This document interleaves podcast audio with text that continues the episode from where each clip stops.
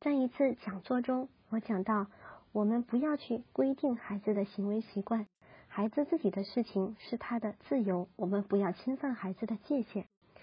然后现场一位爸爸他站起来说：“我是很民主的，我会告诉孩子，你可以选择你的自由意志，但是你将来就要付出不适应社会的代价。”我听了之后觉得特别庆幸，在我小时候，我爸爸从来没有跟我灌输过。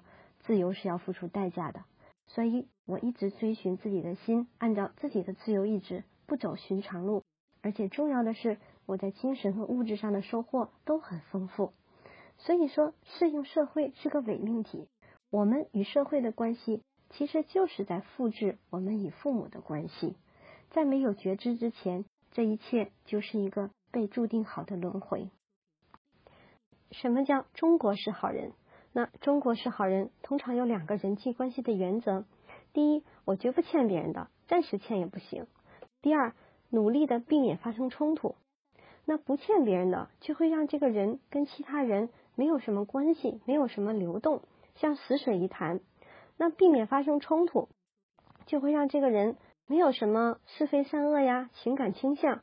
当可能和别人发生冲突的时候，第一时间会去要么牺牲自己。要么去牺牲自己的孩子，因为孩子不会跟自己发生冲突嘛，孩子是受自己掌控的。然后牺牲掉小孩，去迎合外面的强势的人。比如说，孩子受了委屈了，为什么有的家长不问青红皂白，先把自己孩子揍一顿？因为这样子就可以向外人表明，我们对你是没有敌意的，你不要攻击我，我不跟你冲突。当我们心中尚未升起对别人很深的爱。就只能暂时以特定的身份角色去建立关系，这些角色是我们曾经获得过爱的方式。比如，我是一个可爱的乖孩子，我是一个性感漂亮的女人，我是一个很有能力的男人，我是一个只付出不索取的好人，等等。这些熟悉的身份，它给了我们安全感，但也限制了我们的生命体验的广度。而当我们内心升起对别人真正的爱，那一切就不同了。我是谁不再重要，我可以自由的体验任何身份、任何角色、任何体验。同时，这些角色也都不再定义着我。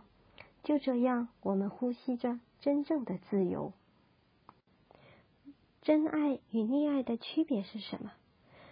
溺爱的家长，他其实看不到真实的孩子。他把自己内在缺爱的小孩投射给孩子，溺爱的行为其实是自己在满足自己。最极端的案例，有个孩子他一吃茄子就呕吐，而这个妈妈呢，每逢孩子过回家，就特意要做营养美味的茄子给孩子，而且指责孩子说：“你怎么这么不领情啊？我特意为你做的，我做的茄子花了好长时间呢。”那这种溺爱其实是父母自编自演。自我感动的一场戏，孩子只是在其中扮演那个接受爱的道具，而真实的孩子他需要什么，可能一直都是不被看见和不被满足的。所以，这样的孩子他感受不到被爱，他心中也很难生出对父母的感恩之情。延迟满足能力是怎么形成的？当一个婴儿他微笑、他哭闹、他寻找母亲等等这样的表达。都被及时的回应，被及时的满足，他心里就会觉得很安稳，深信自己是被爱的、被滋养的。等他大一点，开始有物质需要的时候，这些物质需要也被父母开开心心、痛痛快快的及时满足。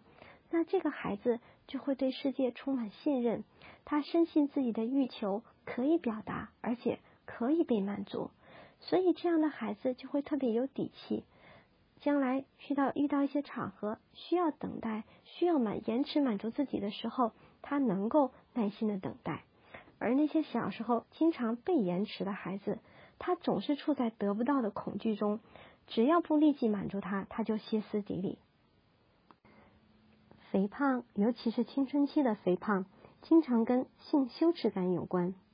一个朋友，他严重发胖，而且很抗拒减肥。屡次想减也减不下来。